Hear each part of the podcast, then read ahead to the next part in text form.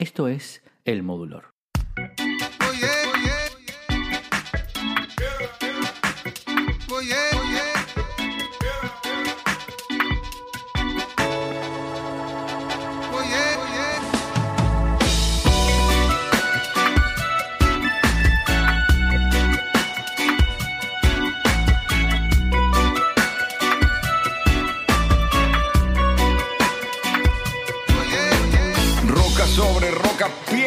Sobre piedra, testigos y culpables de una época revuelta. Se morderá la cola esa culebra siempre inquieta. Si a mí me lo preguntan, quiero pan, no metralleta. Condenados que defienden su condena, utilizan la arrogancia como bandera, el espíritu de Atila corriendo por sus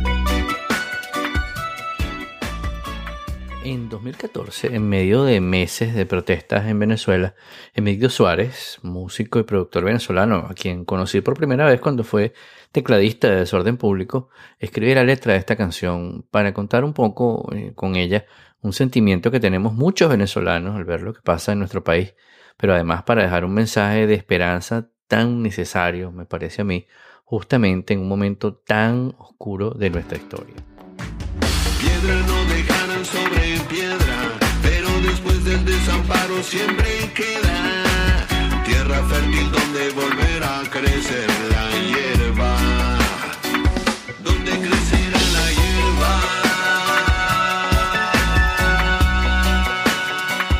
Donde crecerá la hierba.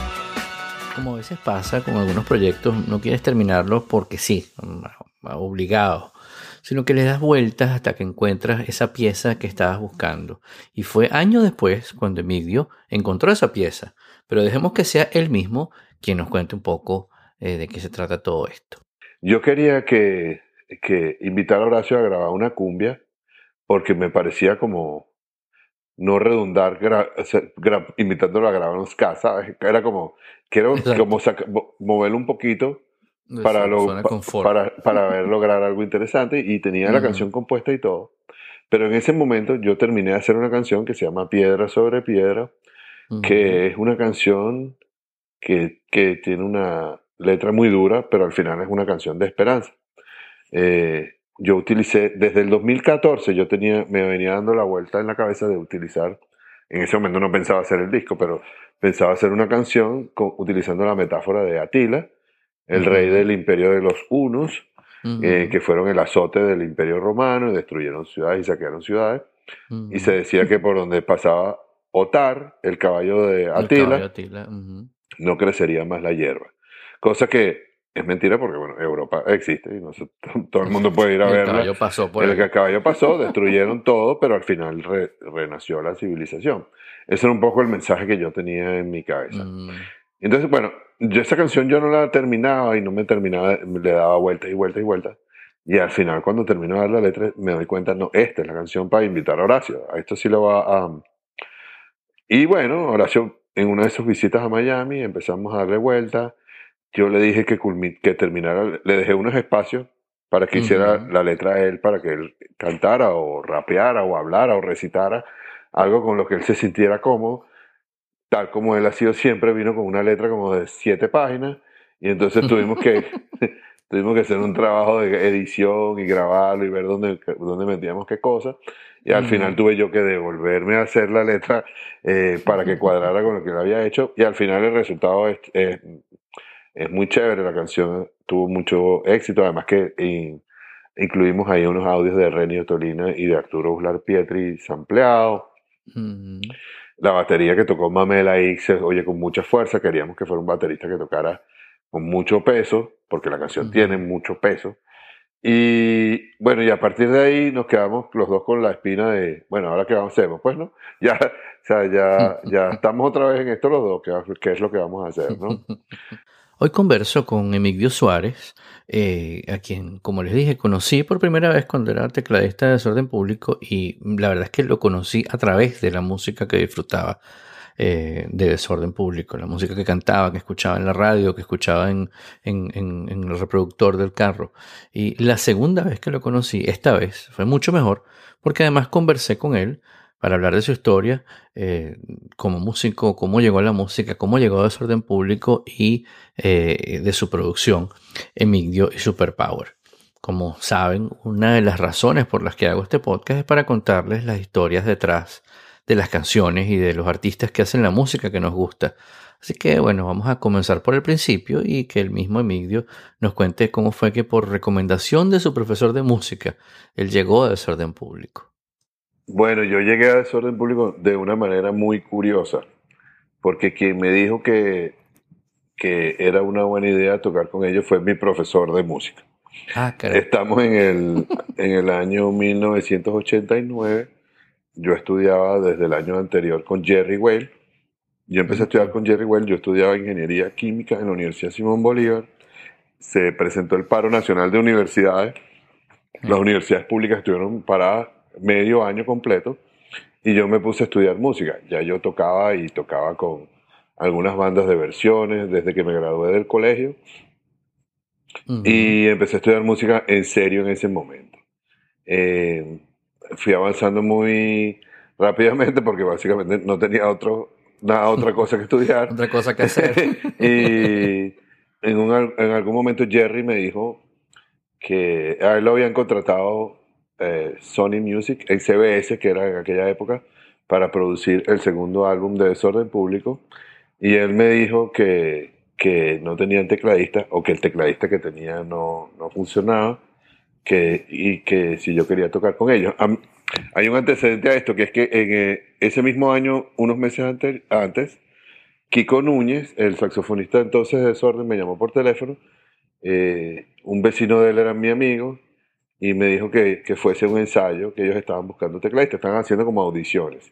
Y yo fui a un ensayo en Estudio Play en Los Palos Grandes, me acuerdo, y no fue Ujú. nadie, nada más fue él y fui yo. Y él llegó con, con seis cervezas y nos tomamos las seis cervezas, tres él y tres yo, y nos fuimos, o nos tomamos dos cada uno y dos el dueño del estudio, y no, no hicimos ninguna audición. Entonces, bueno, pasaron cinco, seis, siete meses, y Jerry me dice que, que él está trabajando con desorden y que él le parece que yo calzaba muy bien en ese grupo. Y yo le decía, mira Jerry, eso es, eso es una irresponsabilidad absoluta. A mí me invitaron para un ensayo, para una audición y no fue nadie. Nadie me llamó por teléfono de vuelta.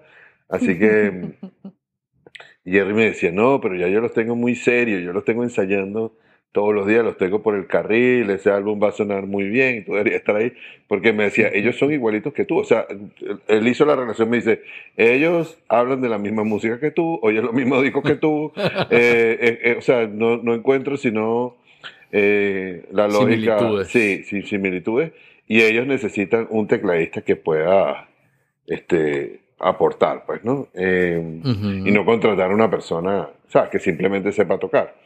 Y, y bueno, y empecé a, ir a los ensayos junto con Jerry y, y bueno, ya después nos hicimos amigos para, para toda la vida. Tanto para toda la vida que Oración Blanco se acaba de ir de mi casa. Entonces, eh, Qué bien. Y una pregunta, ¿en Sí. qué- cuál, ¿cuál fue el primer disco de desorden público en el que tú participaste ya oficialmente como en, en? Descomposición. En Descomposición, que es el segundo disco. Yo participé como tecladista en Descomposición, luego en Canto Popular de la Vida y Muerte, luego en Plomo Revienta y luego en Diablo y luego estuve invitado en álbumes posteriores, ¿no? como en el concierto en vivo de Teresa Carreño. Eh, pero grabamos muchísima música en esos años que no solamente está en los álbumes. Participamos en los homenajes a, por ejemplo, el homenaje de- en español a Police, que fue un, un gran éxito porque además ahí grabó Gustavo Cerati con Andy Sommer, a Bring on the Night, una versión que sonó durísimo en radio y el disco se movió muchísimo.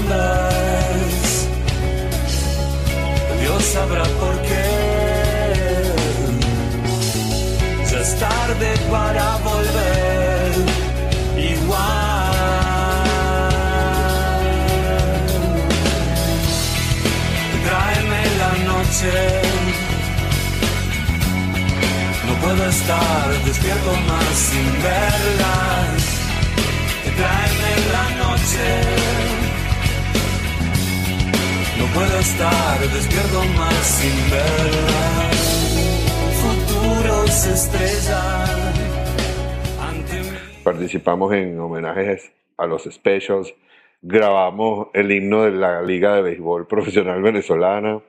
Eh, y, bueno, tuvimos muchísima actividad en los estudios en todos esos años. Digamos, desde, la, desde el año 94, cuando Canto Popular de la Vida y Muerte apareció, y durante el resto de la década de los 90. Ese disco, ese canto popular de la vida y muerte, lo recuerdo perfectamente porque yo creo que yo he escuchado ya Desorden Público, pero creo que ese fue el primero que yo compré, que fui a la tienda y lo compré. Eh, y lo escuchaba y lo escuchaba y creo, tú me corregirás, que todos los temas del disco, eh, eh, o si no, si no todos, casi todos sonaron en radio. Muchísimos temas sonaron en radio. El sí. disco fue un, o sea, no es esos típicos discos de, de muchas bandas o grupos o cantantes que tienen dos canciones y un relleno de, de- de- de ocho canciones más, sino que cada canción, cada tema era, era, era como que era como una continuación de, de un, de un- de un mismo cuento, ¿no? Una Sí. historia.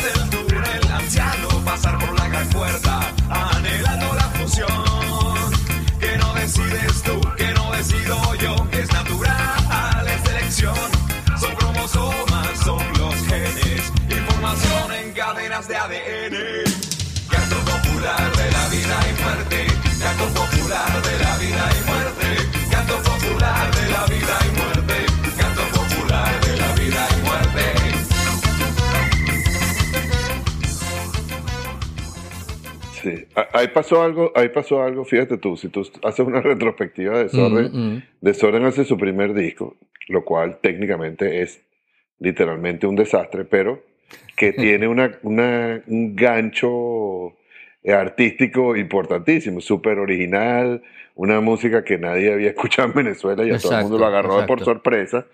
Y como eran los 80, eh, prohíben, con la mojigatería de la época, prohíben tocar el disco en la radio y el, y el grupo se vuelve muy popular de manera Claro. underground y tiene muy buenas ventas. Tiene muy buenas ventas eh, también el disco, por- porque basta que un gobierno prohíba algo para que todo el mundo quiera saber qué es lo que es.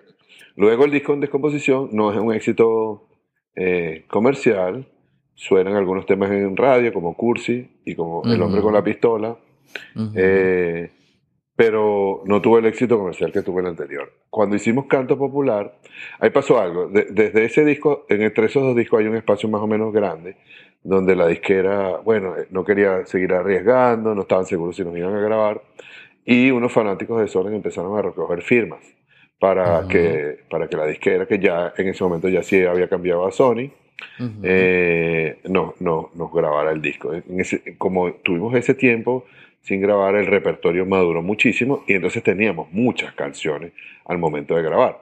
Eh, y las canciones, ya la, la mayoría de las canciones las habíamos probado en conciertos en vivo y, y las canciones estaban maduras. Por eso es que ese, ese disco ya tiene una diferencia importante con los anteriores. Claro. Y luego pasó algo, ese disco Canto Popular lo grabamos a finales del año 93 con el productor Carlos Zavala, con quien por cierto también hablé hoy. A- Horacio y yo hablamos con él hoy.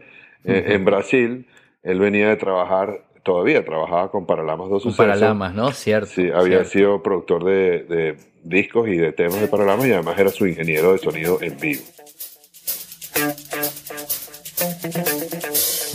bater lata, tonel, garrafa d'água. Vamos bater no pulso da artéria da rua. Vamos bater palma até de madrugada. Vamos pra aquela praça da verdade nua. Vamos de tamanco pro cubango no aperto do abraço, sovaco no pão. 47756 no batuque, samba funk da alegria rastão. Vamos de tamanco pro cubango no aperto do abraço, sovaco no pão. 47756 no batuque, samba funk da alegria rastão. Tá desorientada, você não sabe nada. Moleque de rua, a nova língua de Brown. Pega no meu braço, aperta minha mão. Vamos no balanço funk do lotação. eh, gran amigo de nosotros. Entonces ya tenía como una visión diferente. Ya trabajar con un Claro. productor que, que venía de trabajar con Paralamas y con ese tipo de música eh, era, era, era otra cosa. Y lo que sucedió cuando ese disco sale es que rompió esa barrera imaginaria que hay de entre la música popular y la música juvenil. Y los temas de desorden empezaron a escucharse, sobre todo Tiembla, Ujú. eh, mejor conocido como La Tierra Tiembla, pero que, cuyo título original es Tiembla, eh, empezó a sonar en emisoras populares. Eso quiere decir que, bueno, sonaba un merengue, sonaba una salsa y sonaba Tiembla.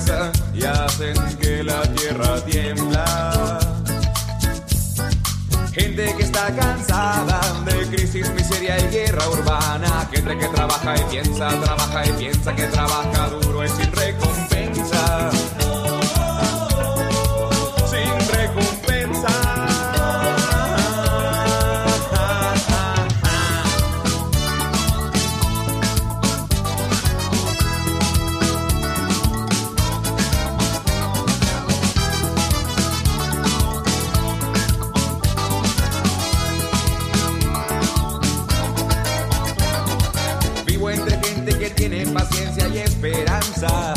Que sabe que las cosas buenas llegan, pero suelen ser las que más tardan. Esa gente quiere echar pa' afuera la ignorancia, la corruptela y la flojera, que son las mejores consejeras. Y esa misma gente quiere que la tierra tiembla.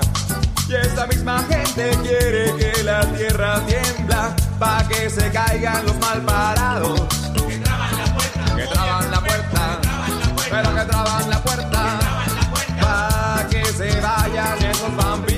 y así se abran nuevos caminos. La tierra tiembla, la tierra tiembla, la tierra tiembla, la tierra tiembla. Yo no me voy de aquí hasta que revienta.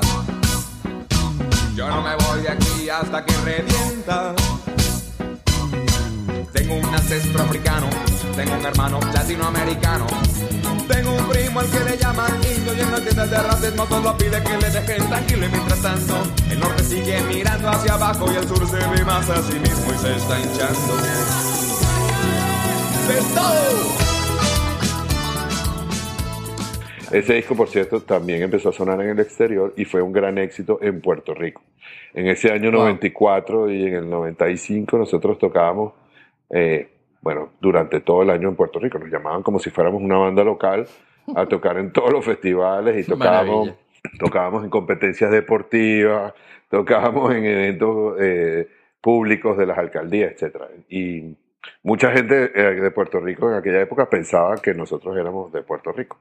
Eh, y fue, fue- ahí cambió por completo la dimensión, Claro. eh, la dimensión del grupo con ese disco. sí. Claro, es que tenían otro sonido mucho más, mucho más digamos, no, no, no, no llamarlo profesional, pero más internacional. Y además, este, eh, el- bueno, este disco ya, te- ya venía fogueado, ¿no? Como tú dices. Yo recuerdo, em, no sé exactamente el año, que em, yo fui a un concierto de B52 que Sí. habrían ustedes, ¿no? Sí, cómo no. Y fue, y fue genial, o sea, la, el- el- la puesta en escena de ustedes, a pesar de que uno sabe que cuando, cuando, se, cuando se está invitado en un concierto de, de un grupo internacional, etcétera, etcétera, siempre es un problema que, que, que si eh, no mezcles mi audio con tu audio, no mezcles mis instrumentos con tus instrumentos, esto ponlo para acá, esto ponlo para allá. Este. Pero la puesta en escena, yo recuerdo todavía hoy en día que fue fabulosa. Ah, y, fue- Bueno. y, y el sonido fue fabuloso, yo lo recuerdo con, con, mucho, con mucha emoción, de hecho. Ese concierto nos fue muy bien. Nosotros ya en ese momento estábamos, en ese momento estábamos grabando Canto Popular. Eso Ujú. fue a finales del año 93. Nos- Ok. El Canto Popular no había sido eh, editado, pero sí había sido editado Tiembla. Había sido editado Ya un estaba en la sencillo. radio, ¿no? Sí, ya estaba Sí. en la radio. Y nosotros nos vestimos, me acuerdo clarito, todos de negro con una chaqueta amarilla, con un blazer Sí. amarillo. Claro. Y la, nada más esa pinta fue impactante para la gente y estábamos, esa maquinaria estaba muy bien aceitada, el grupo estaba sonando muy bien ya en ese momento y la gente se cool. sorprendió. El público, Claro, recuerdo que cuando cantaron mm, la de los esqueletos, ajá, la danza de los esqueletos, este, tenían unos, como unos domis gigantes de unos esqueletos, este, y bueno, por lo menos de, de la mitad del, del, del, del, del- público hacia atrás, que es donde yo estaba, este, eh, se veía genial, fue de verdad espectacular. sí, a nosotros nos fue muy bien en ese show. Los B52 no son nada simpáticos.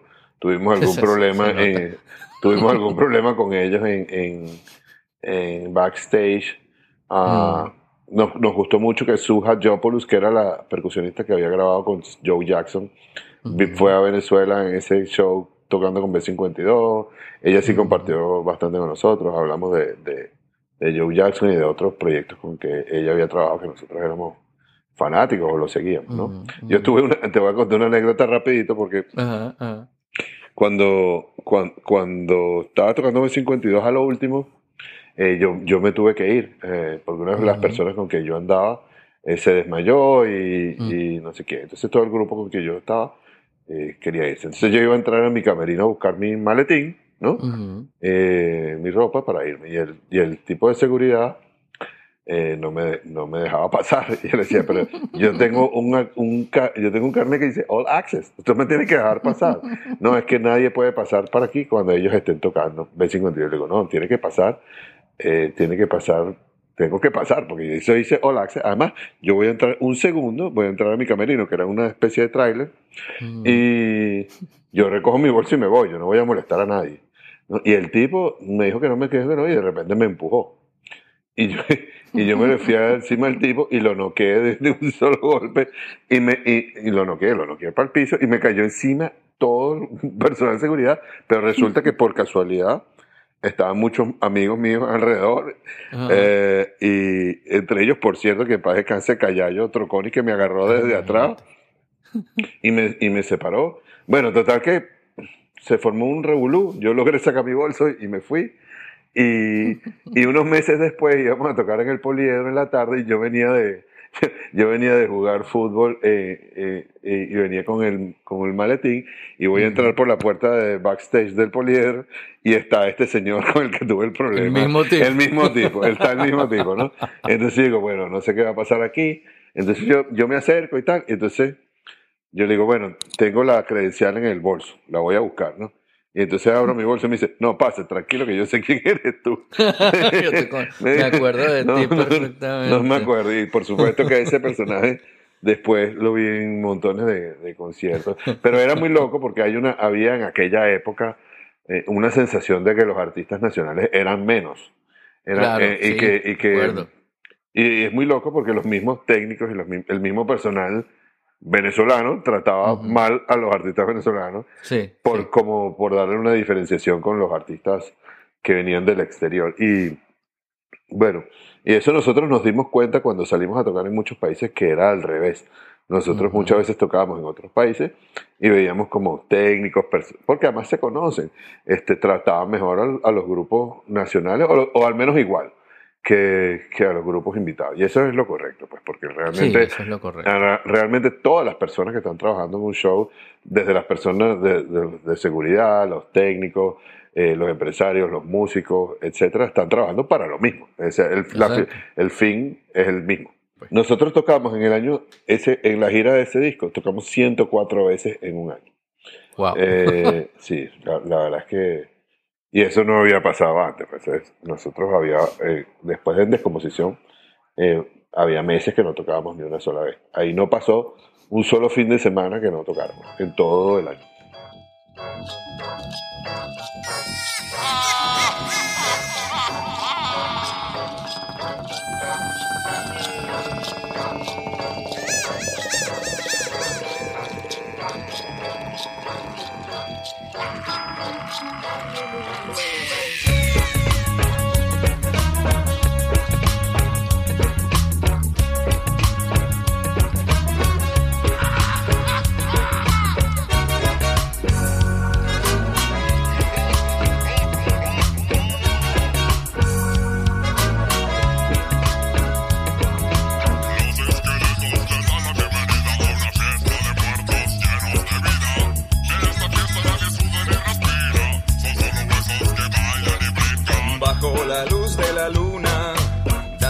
Esqueletos en nuestro olvido.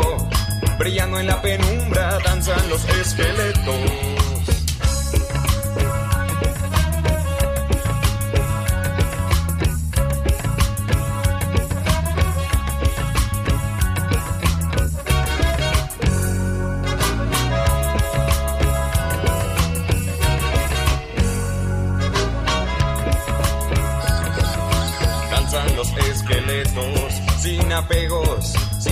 Ni vergüenza, sin ojos, sin pelos, sin piel ni pellejo, sin músculos, corazón ni cerebro, exceptuando los huesos. Todo se pudrió en el suelo y quien era un ser humano ahora es abón y sobre él nace un hongo y nace un trébol.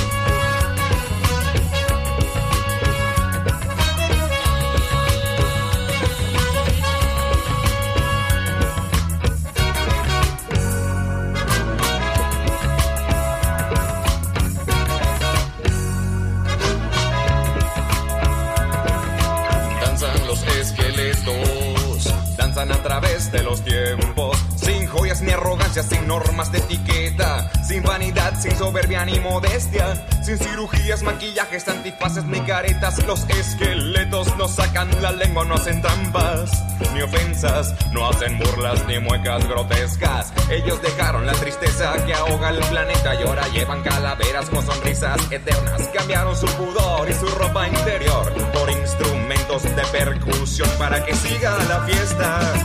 Tuétano de fuego, rompecabezas de huesos. En cementerios, museos y mausoleos, bajo la luz de la luna, danzan los esqueletos en nuestro olvido. Brillando en la penumbra, danzan los esqueletos. Bueno, a mí, mi tema preferido de, de desorden público es la danza de los esqueletos. Mm, por una cantidad de razones. La primera me parece de las mejores letras que escribió Horacio porque tiene absolutamente todos los elementos que describen a desorden público. Es decir, tiene una crítica importante y una denuncia, pero al mismo tiempo tiene humor, pero al mismo tiempo tiene, tiene demanda, tiene un, un call to action, ¿sabes? Ujú. Tiene que decir, bueno, no, no, no, no basta con decir las cosas, hay que hacerlas, ¿no? ujú, Sí. Por otro lado, es un, es un tema muy reggae. A mí, en lo personal, me gusta más el reggae y el rocksteady que el ska rapidísimo. El ska, ujú. El, el ska me gusta mucho, pero, pero ese ska rapidísimo, medio punk, no Sí, es lo... Ajá, no, no es mi preferido. Ese tema me parece que tiene un tumbado muy sabroso. tiene unos tambores venezolanos en alguna parte, unos cumacos venezolanos que, que calzan muy bien, no se notan. Na- nadie en la vida se ha dado cuenta. Ah, ¿te acuerdas que Desorden metió unos cumacos ahí? Na- nada, pasa totalmente desapercibido, lo cual quiere decir que está muy bien, muy bien hecho. Y, y además porque de ese tema surgió otro, que es el racismo es una enfermedad, eh, que surgió como una extensión originalmente de ese, de ese tema de la danza de los esqueletos. y lo empezamos a hacer en vivo, donde, donde después que, que se terminaba, digamos, la canción como estaba grabada, seguíamos tocando y empezábamos a improvisar sobre el mismo ritmo. Y eso se fue creciendo, fue creciendo, fue creciendo, hasta que se convirtió en una canción que está en el disco siguiente, ¿no? Eh, e- ese, ese es uno de mis temas preferidos. A mí me encanta tocar postizo, que, que es un tema donde por primera vez grabé un solo de, de- de piano en, en, en De Solo en Público.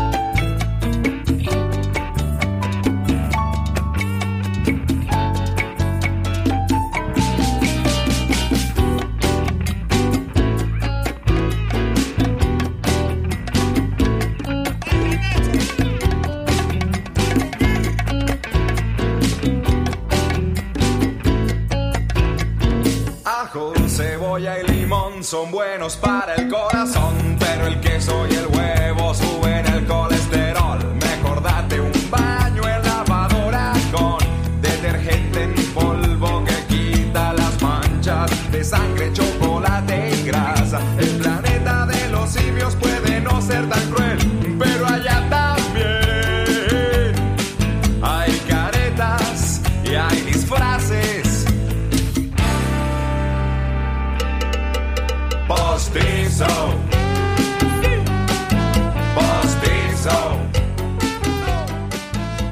Me encanta tocar temas como, como Combate, que son temas que son de todos de discos diferentes, donde Combate es un tema que es extraordinariamente sencillo, la melodía y la armonía, y, Y bueno, a la gente le encanta. Hoy en día toco eh, Rosas Azules. eh, la, toco la versión que, que yo grabé en, en el disco Perro, pero que es una canción que está en Canto Popular de la Vida en Muerte originalmente. Además que tiene un recorrido muy, muy cómico. Esa canción la hice yo con unos acordes que yo había hecho de, de mi adolescencia y yo le había puesto una letra. Yo se la mostré a, a los demás. A la gente no les gustó mucho la letra. Y, y Horacio llegó al ensayo siguiente con la letra, con, exactamente como es ahora. Eh, Mm. Quiere decir que él ya la tenía. Y si agarró estos acordes y, y las dos cosas combinaron. Y, y bueno, esa canción tiene.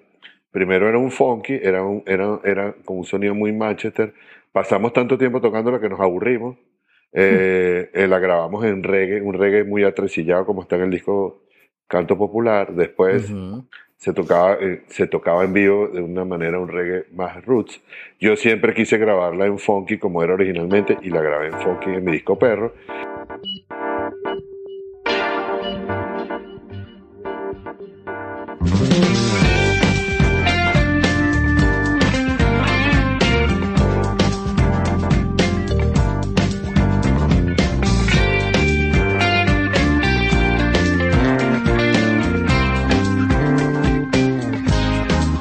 Me siento feo. No tengo suficiente dinero.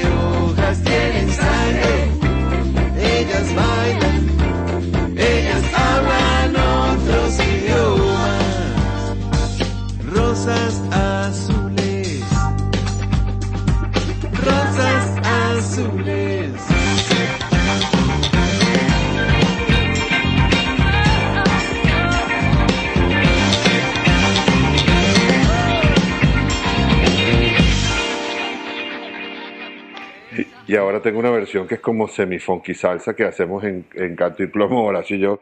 O sea que nos ha dado para mucho esa, esa Sí, canción. les, ha- les ha rendido. Nos ha rendido más que, bueno, pues más, más que el Ariel. Y mm, esos son temas que a mí, que a mí me gustan mucho. Ahorita tocamos en Canto y Plomo Los que se quedan, los que se van. Me encanta tocar esa canción, que yo no la Ujú. grabé, eh, porque yo, bueno, está en el disco más reciente de Desorden Público. Y me encanta tocar de del Cazador al Volta, que es un tema instrumental que yo compuse Mm. para el disco Plomo Revienta, que nunca se toca. Entonces, cuando la, toca, cuando la tocamos es así como, wow, qué chévere tocar. Es, es muy jazz para los conciertos donde está la gente brincando. Eh, Claro. No funciona mucho, pero Claro. ahorita la, la tocamos hace tres días y funciona muy bien.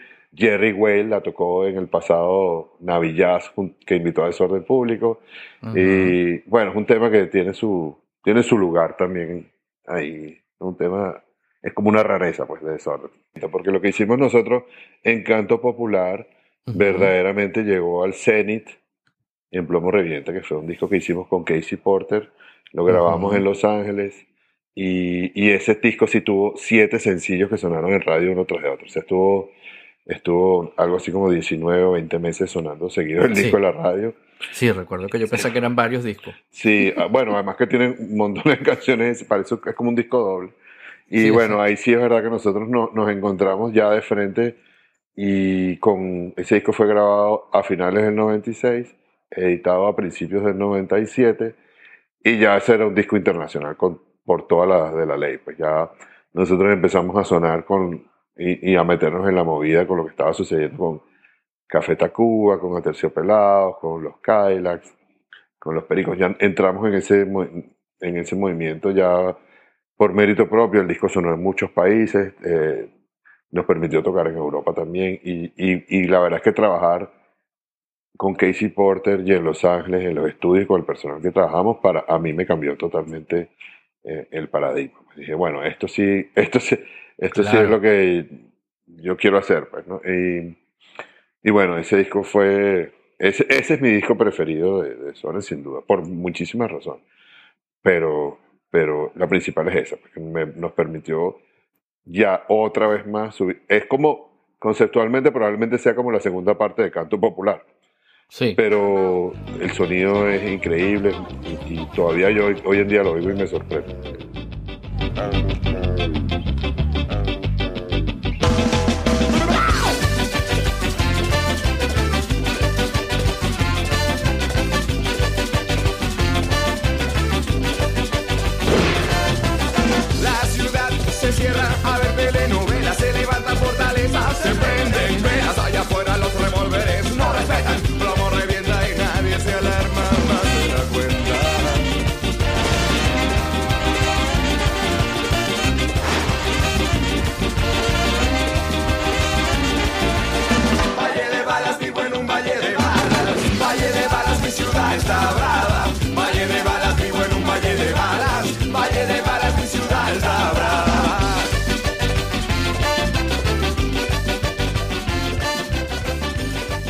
Mí me encanta Valle, Valle de Balas, que lo, toca- que lo tocamos con, primero por lo que dice, es como, si, es como el símbolo del disco, sí. eh, la, la violencia que había en Caracas. Esa, esa canción es ska, pero es un merengue dominicano.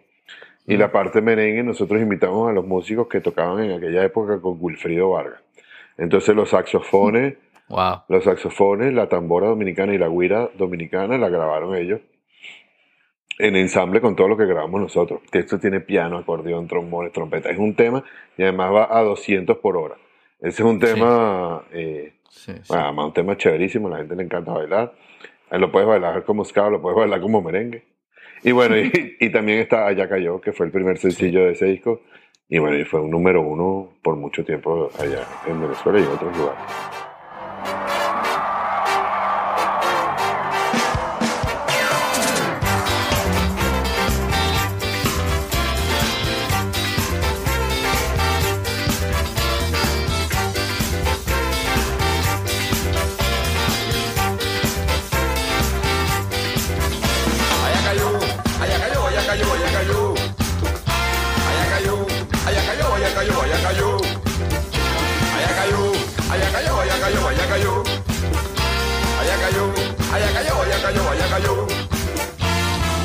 Dibujaron su muñequito en tiza la acera. Y dibujaron su muñequito en tiza la acera. Y dibujaron su muñequito en tiza la acera. Y dibujaron su muñequito en tiza en la acera. Sean frívolo te rindo culto, pago tributo ante tus altares. Mundo de consumo sacando al jugo de cualquier manera. Voy para la cárcel. ¿Cuál es el tamaño de la moda de paso? Cuando me encuentran ese par de zapatos. Bicho, puesto con la pata en el suelo. Corra, aunque le duelan los pies, estrese. Aunque no sean de su talla, el hambre, el desempleo. ¡Qué desgracia! ¿Quién nos salva? Michael Jordan.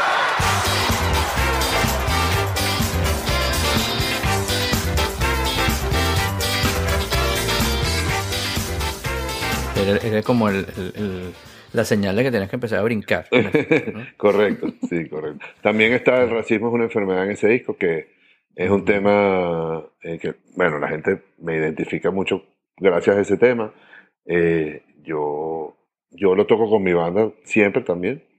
Eh, no lo he vuelto a grabar, pero me queda esa tarea pendiente de hacerle una revisión en el estudio Exacto. a esa canción. Háblame entonces de cuando decides eh, continuar con la música eh, aparte de, de Desorden Público. Bueno, yo, yo, yo me retiré de la música por completo. Yo me retiré primero de tocar en vivo y de tocar con desorden público. Bueno, por motivos personales, pero el principal motivo era que no estaba viviendo en Venezuela. Y, y luego cuando regresó a la música, yo no quería, eh, yo no quería hacer giras, yo no quería estar viajando. Por, por una serie de razones, pero, pero Sí. porque tenía un chamito pequeño y, Claro, no, lógico. y, y, y seguí haciendo música de televisión por varios años. De hecho, hasta el año 2006, cuando, cuando, cuando varios clientes míos se fueron, RCTV, que era mi cliente y yo hacía la música de identificación de RCTV, eh, Ujú. pasó lo que pasó. Entonces, bueno, ahí sí es verdad que al final Claro. dije, me quedé ejerciendo mis otros trabajos y me retiré profesionalmente de la música. De la música uno no se retira en realidad del todo, eh, es imposible, pero sí profesionalmente.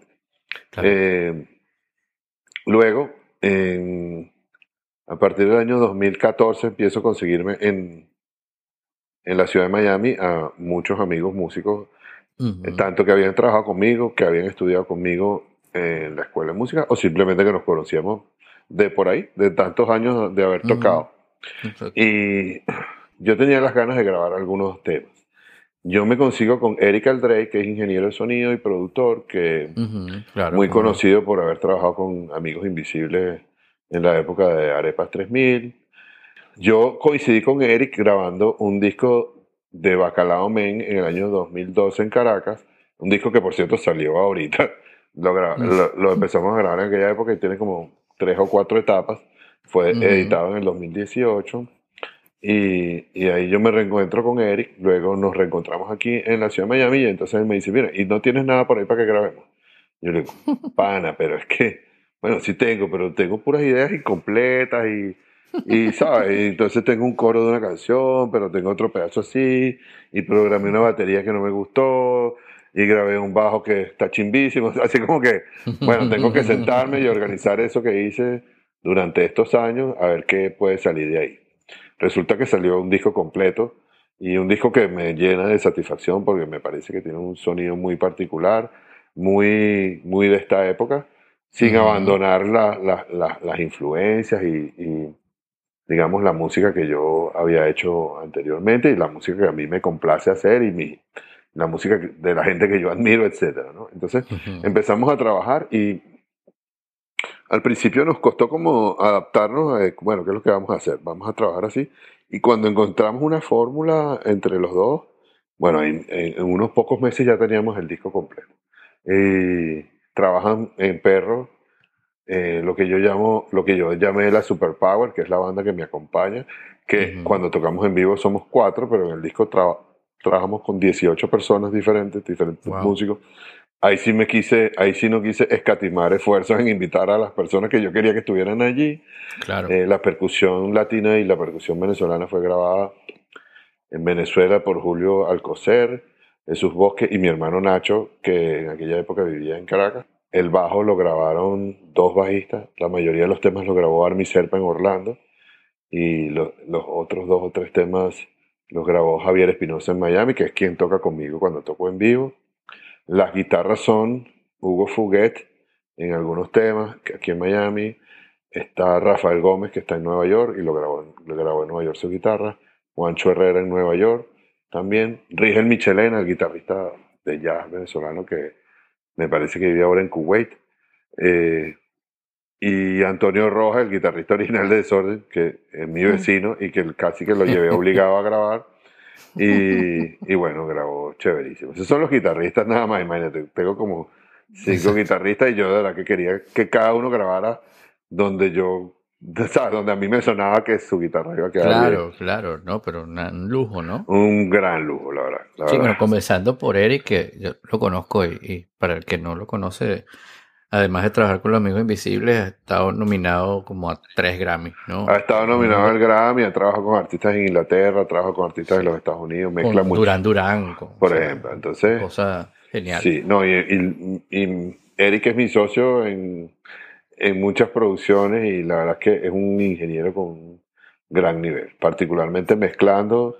Eric también tocaba la guitarra en el grupo al principio, pero y su esposa Lourdes cantaba, que de hecho Lourdes eh, es quien canta las voces en todo el disco, la voz femenina. Ah, qué genial. Y, pero bueno, ellos acaban de tener un chamito, entonces Sí, están de permiso, claro.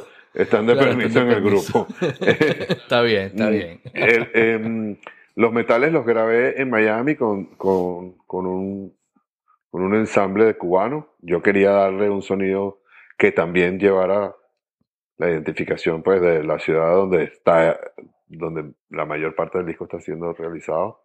Y bueno, la verdad es que son unos músicos de un nivel que, que yo te puedo decir, un nivel increíble. Eh, sí, Osvaldito Fleites, que toca la trompeta y el, y el, y el flugelhorn, es un tipo que ve una partitura y no la agarra, se mete en la cabina y empieza a grabar. O sea, es como que se graba Wow. las notas en- a- con- viendo, es una cosa increíble. Wow. Y, mm, Realmente de un talento que bueno. Sí, luego, bueno, la producción la hicimos Eric y yo, todo lo que es programado lo hicimos Eric y yo. En las voces está José Martínez, Antonio Rojas también me grabó un coro, Horacio me grabó en algunos coros, Horacio Blanco. Horacio Blanco es cantante invitado en, en uno de los temas que se llama Piedra sobre Piedra. Mamel, el baterista de Amigos Invisibles, está invitado en ese tema en particular.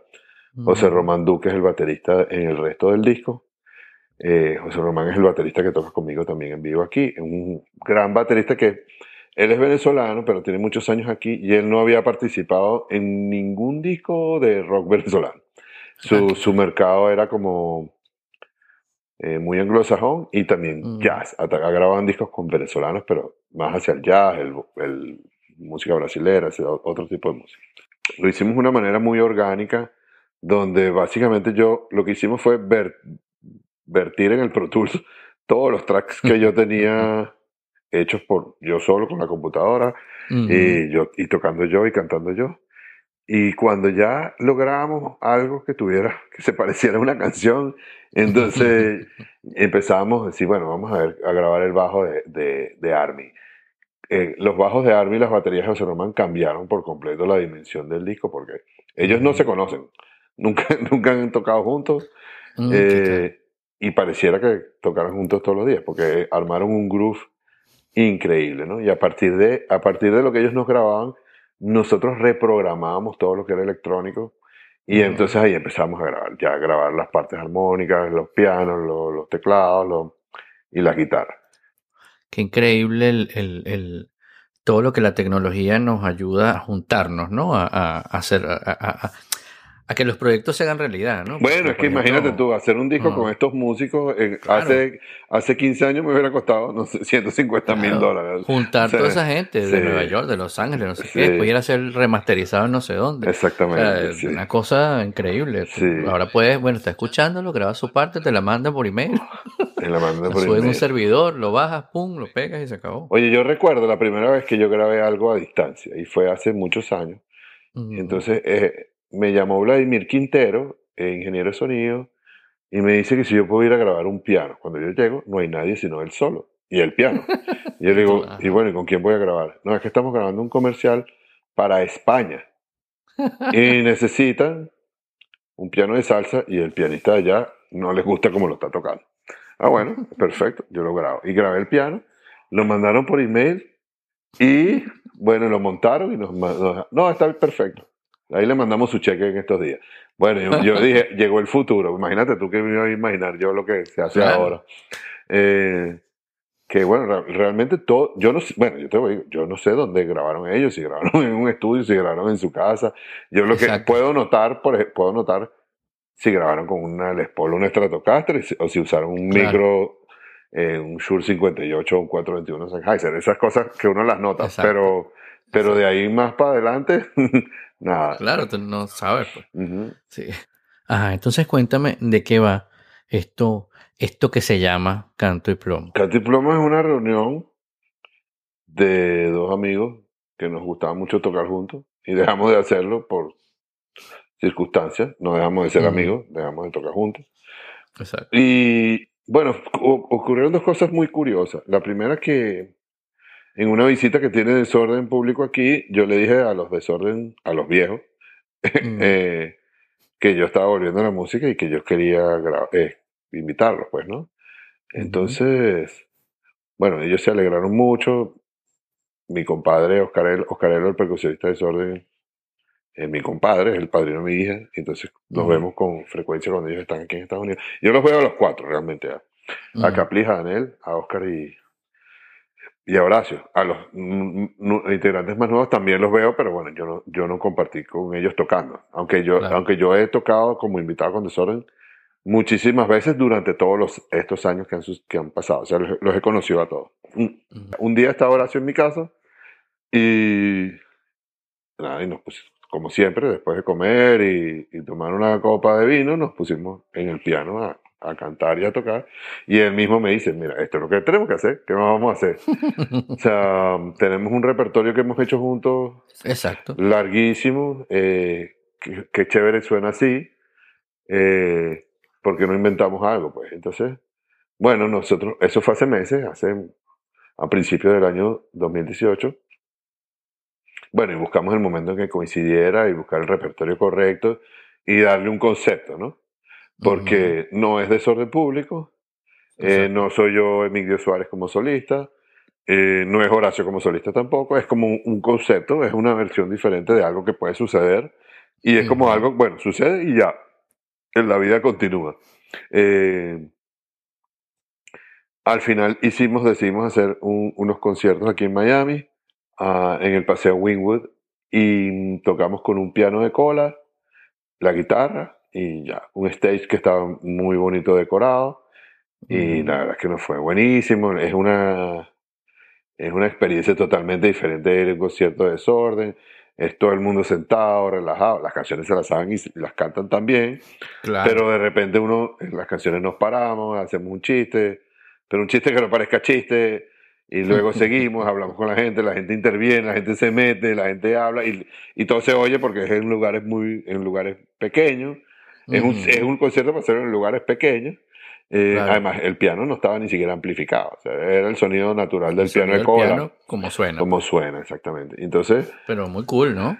muy cool, muy divertido. La pasamos, eh, la pasamos de lo mejor. Las personas que fueron nos han comentado cosas maravillosas. Como que fue un concierto mágico, como un, un concierto. Una amiga me decía, esto no es un concierto que uno dice que fue, disculpa esta expresión, arrechísimo, sino que uno dice, Mm. esto fue un concierto bellísimo, uno se va feliz de aquí.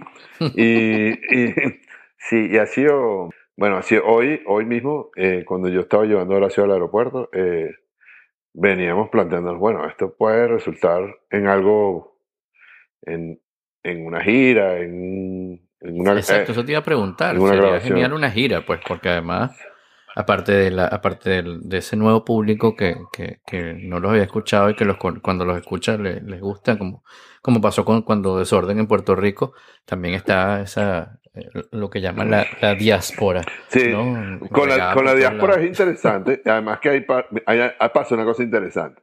Cuando Desorden viene aquí a tocar a Miami, tocan unos bares a las 3 de la madrugada, terminan tocando. Claro, y un- una parte gruesa e importante del público de nosotros, primero, no quiere estar en un bar a las 3 de la mañana, en- ni que toque Claro. nadie, pues. Entonces, necesita ya otro, otro, otro espacio donde escuchar las canciones, esas canciones que le gustan. Y ahorita, y ahorita hay una etapa muy reflexiva y muy retrospectiva de nosotros los venezolanos en el mundo. Entonces, uno se dice, oye, qué chévere, qué agradecido estoy por yo poder volver a escuchar esas canciones y sentado en un teatro y, y todo así, prácticamente hablando con nosotros. O sea, eh, y la gente decía, toca esto, toca lo otro, toca no sé qué. Y la gente decía, ¿no te acuerdas de tal cosa? Y muy cómico, muy gracioso. Eh, y, y bueno, y a- a- al final también muy teatral, ¿no? Con, con, con una puesta en escena donde, bueno, yo me levanto, por ejemplo, esto lo voy a decir, pero a lo mejor estoy haciendo un spoiler, espero que no. Cuando empezamos a cantar látex, hay una parte que dice, oye, nena, que yo sepo chocolate, y paramos la canción y decimos, todo el mundo revise debajo de su asiento. Y debajo del asiento todo el mundo le pusimos un chocolate. Entonces, guau, la, claro, la, la, la emoción de la gente por un, Claro. por un chocolate que vale 5 centavos. O sea, no, no, Claro, no, pero no- es la- eh, eh, eh, eh, ahí se- Pero es interactivo, pues. es interactivo, sí, es 4D. Claro. Totalmente 4D, 4D, totalmente total, 4D, sí, sí, sí, sí. Muy chévere. Ha sido una experiencia muy chévere. Qué cool. Yo me la vacilé, Horacio se la vaciló y, y lo- la- los espectadores y los productores, el dueño del teatro, todo el mundo se lo, todo el mundo lo, lo, lo ha pasado muy bien. Así que claro. nosotros probablemente, hoy me dijo Horacio, me dio una idea Mm. eh, de que grabáramos una, una canción, una canción de, de canto popular con los arreglos como la tocamos ahora. Mm. Y, y bueno, yo no sé cómo la vamos a publicar, si como Desorden o como Emilio o como quién. Pero sí, probablemente la, la grabemos. Y, y vemos a ver hasta dónde esto crece, porque probablemente después en determinadas ciudades. De hecho, nosotros, yo había inv- invitado a este show a Héctor Molina Ujú. de C4, eh, que vive aquí. Y, y bueno, justamente eh, el sábado había un show de un show de, de, de Guataca con Jorge Glenn y Paquito Rivera. Entonces Héctor no pudo venir a tocar. Al final sí vino al show al final, pero, pero bueno, uno va a una ciudad y hay tal persona, uno va a otra ciudad y hay otra persona, otro músico, y puede tocar un pedacito, una canción con nosotros. Eh, Claro, claro. algo muy de pan, algo muy, muy relajado. Pues aquí nadie, nadie va a ser estrella de la telenovela que viene, ni nadie. Hay una cosa interesante también que sucede, que es que ah, cuando uno toca así, la letra cobra muchísima importancia, muchísima relevancia. Y muchas personas me comentaron, muchísimas, creo que, creo que casi todo el mundo que fue, ah, pero es que esa canción trata de eso. Y Horacio cuenta en el momento que vamos a tocar Allá Cayó, eh, que eso es una canción que él no pensó que iba a llegar a ser un hit, porque es una canción que habla sobre tres asesinatos y sobre la violencia en Caracas. Y, y yo me acuerdo clarito, porque la discusión fue entre él y yo en aquella época, yo insistí que ese tendría que ser el primer sencillo y yo sí sabía que esa canción iba a ser un hit. No, Mm. no tanto porque, porque la por el tema de la letra, sino porque la, la canción es sumamente pegajosa y Claro. está muy bien producida y tiene un ritmo, pues, impresionantemente pegajoso también. Entonces, eh, eso nosotros lo hablamos entre los dos en el concierto. No, pero es que yo, yo creía que no, pero el vídeo me decía que sí. Y al final dice, bueno, es que la canción trata sobre tres asesinatos. Y un montón de personas, un montón de personas me han dicho, y le han dicho a él, nos han dicho a nosotros, que dicen, es que yo no me, yo no me había dado cuenta que esa canción trataba sobre eso, porque cuando, claro, porque tú oyes allá cayó un concierto de desorden donde hay 10 personas tocando y ese bochinche, y, y la gente le hace poco, menos caso a la letra, pues en realidad, ¿no? Y empieza la brincadera, la brincadera, la brincadera, y bueno, está bien. Está bien porque eso es parte de todo, pero en este formato mínimo, mínimo, mínimo, que son dos personas cantando un piano y una guitarra, eh, bueno, Claro, ahí tienes que... La, la pueden escuchar, la pueden entender, pueden preguntar. Pueden- prácticamente. Sí, sí, sí, sí, de verdad, pueden preguntar. Mire, esta canción, bueno, y la gente decía unas cosas comiquísimas, se metían entre ellos, eh, se metían con nosotros, es una cosa muy divertida, la verdad. Nada, es que es muy distinto escuchar una canción o ver un concierto en un estadio gigantesco y está por allá el artista y muy bien, ¿no? Y no, no es que le esté quitando mérito, ¿no? Y genial, ¿no? Y, y la, y la instrumentación y el sonido y qué bien quedó todo. Pero una cosa así de, ese, de esa, con esa intimidad y con además con la confianza que me imagino que ustedes le dan a la gente cuando están hablando y se paran y se detienen y le dicen que tienen chocolate, etcétera Sí, este es otra cosa, es otra, es una experiencia lo que está ahí viviendo la gente, ¿no? Y Sí. es genial, porque como tú dices, es 4D, pues ya es un. Bueno, un hay, cosas allá, muy ¿no? curiosas. Por ejemplo, hay una parte que se apaga la luz y Horacio Mm. estaba buscando una partitura para leerla o no sé qué cosa que estaba buscando para leer. Me dice, no, no, no, no leo nada. Y yo le digo, ¿porque no hay luz o por la edad? Entonces la gente se muere la risa. Y, y- Claro. y entonces le dice, entonces en algún momento yo le digo, bueno, pero Desorden tiene 33 años, ¿qué edad creen ustedes que tenemos nosotros? Entonces se vuelve, la gente se vuelve a reír. La verdad es que todo va por muchos lugares paseando ese show y, y bueno, y esta fue la- apenas las primeras veces que lo, que lo hacemos. Cada vez le iremos agregando cosas. Por muchos lugares en Estados Unidos estaremos seguros y esperamos que en varios lugares de Latinoamérica y también en, en España nos han llamado ya varias veces para, para que montemos ese show cool. ahí. Así que bueno, también depende de la agenda de, de Claro. cada uno de nosotros en sus proyectos separados, ¿no? Por ejemplo, Claro. y por sobre todo Desorden, que es un grupo que tanto gira. Pero Sí, bueno, la, la, la esencia, ¿no? De, ese grupo. Sí. prácticamente la gira. sí, sí, es un grupo que eso fue lo que a mí me agotó, la verdad, cuando Claro, en algún no, momento, seguro. sí. Seguro, tú lo estabas diciendo y, y bueno, claro, lógico. Es un grupo que tiene que estar girando y tiene que estar el, el, el, la- el performance en vivo es lo que le da como, es la sangre que le mueve el- Sí. el organismo, ¿no? A mí me pasa algo que es que yo necesito estar en el estudio. Yo necesito estar en el estudio produciendo. Es lo que más me gusta. Si tú me dices, ¿qué prefieres tú? ¿Estar en el estudio o estar con un piano montado en el escenario? Yo te voy a decir que voy a estar en el estudio. Pero eso depende de la personalidad de cada quien.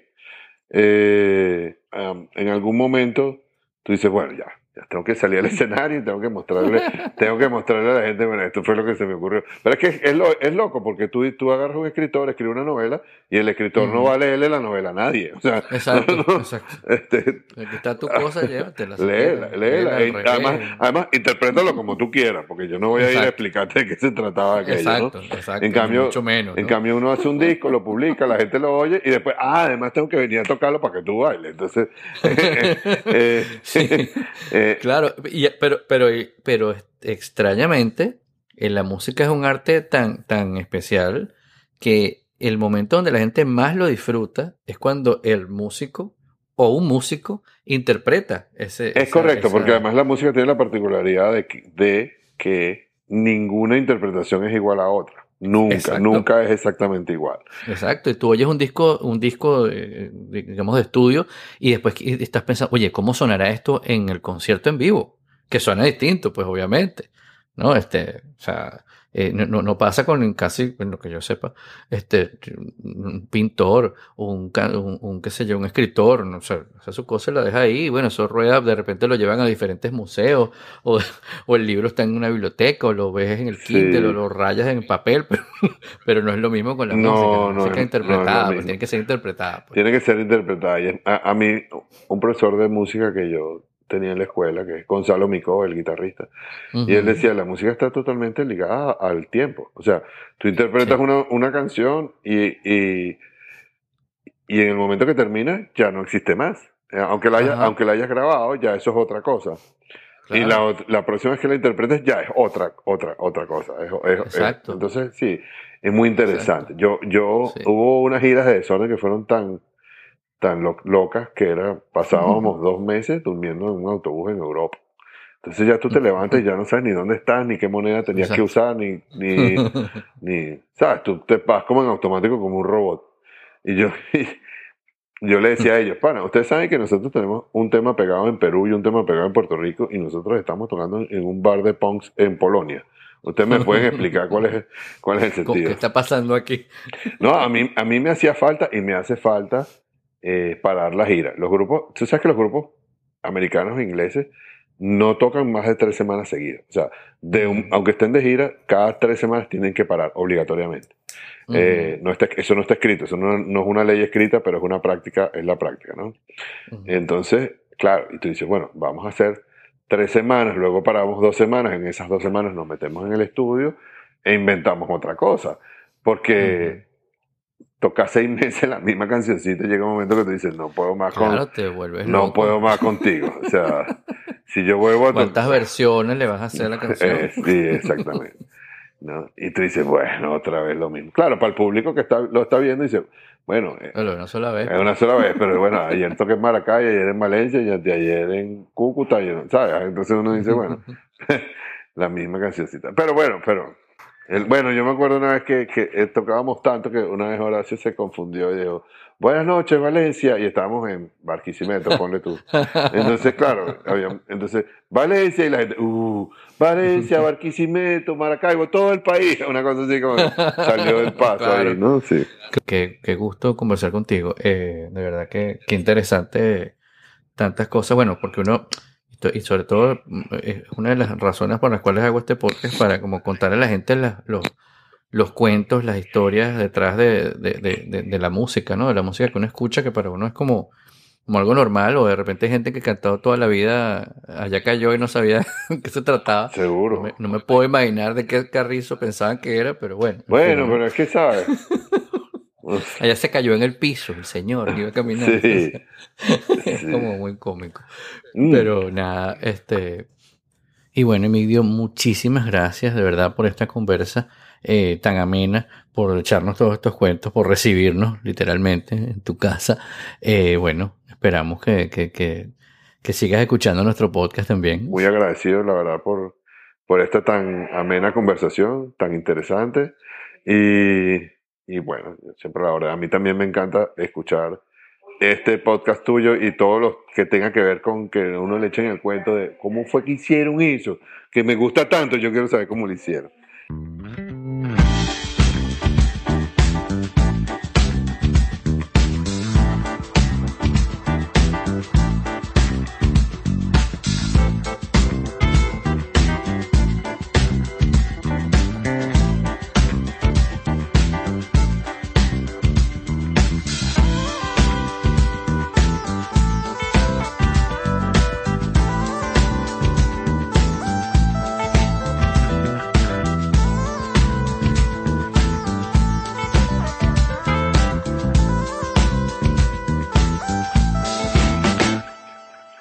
El que se para temprano siempre coge agua clarita. Y el que se queda mirando no sale pa' la partida. El perro no come mango porque no mira para arriba. Si se lo da en el suelo en la misma lavativa.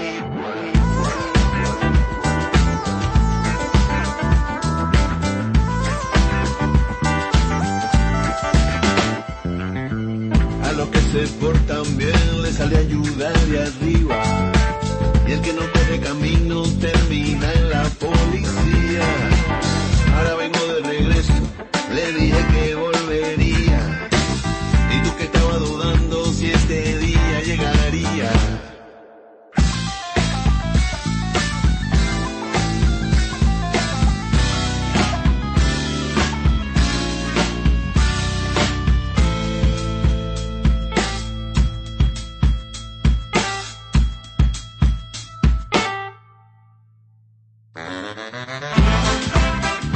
Nos queda sino agradecer de nuevo a Emilio Suárez y a ustedes por acompañarnos a recorrer las historias detrás de las canciones en un episodio más de El Modulor. Les recuerdo que pueden descargar o escuchar nuestro podcast en su plataforma favorita como iTunes, Overcast y también en Spotify. Por supuesto que si quieren enterarse de primeros cuando se publica eh, algún episodio nuevo o cuando tenemos alguna novedad, pueden suscribirse a mi lista de correo entrando en todo.elmodulor.com. Gracias como siempre a Luis González, arroba Erchepo, por ayudarnos con la musicalización desde la isla de Aruba. Nos vemos en nuestro próximo episodio cuando volveremos a encontrarnos para contarles las historias detrás de las canciones. Mi nombre es Guillermo Amador y esto se llama El Modulor.